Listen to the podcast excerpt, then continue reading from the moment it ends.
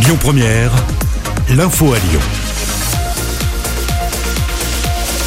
Bonsoir à tous. Dans l'actualité ce mardi, le pass sanitaire sera disponible à partir du 29 mai. Cédrico, le secrétaire d'État au numérique, a détaillé dans le Parisien les prochaines évolutions de l'application Tous Anti-Covid sur laquelle on retrouvera ce fameux pass sanitaire.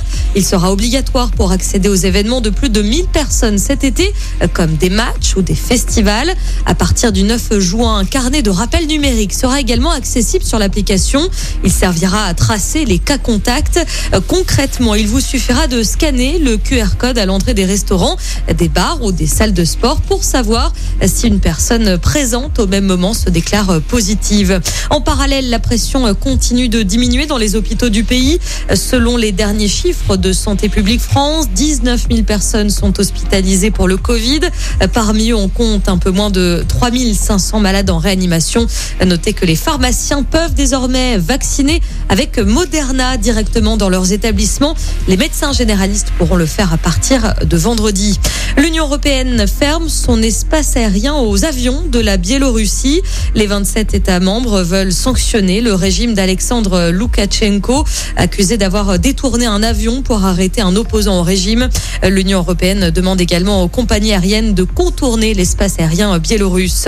L'actu, c'est aussi cette interpellation insolite dans le Rhône, celle d'un homme de 43 ans. Il est soupçonné d'avoir dérobé des centaines de culottes et de soutien-gorge lors d'un cambriolage à Lyon. Ça s'est passé dans la nuit de dimanche à lundi dans le 6e arrondissement. Le suspect arrêté en flagrant délit a été placé en garde à vue.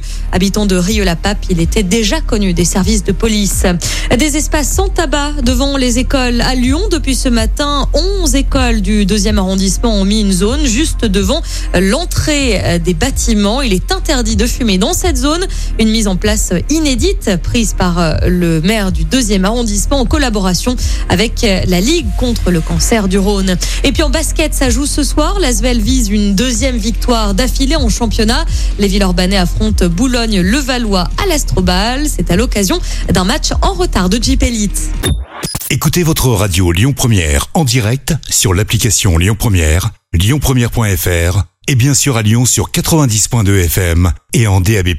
Lyon Première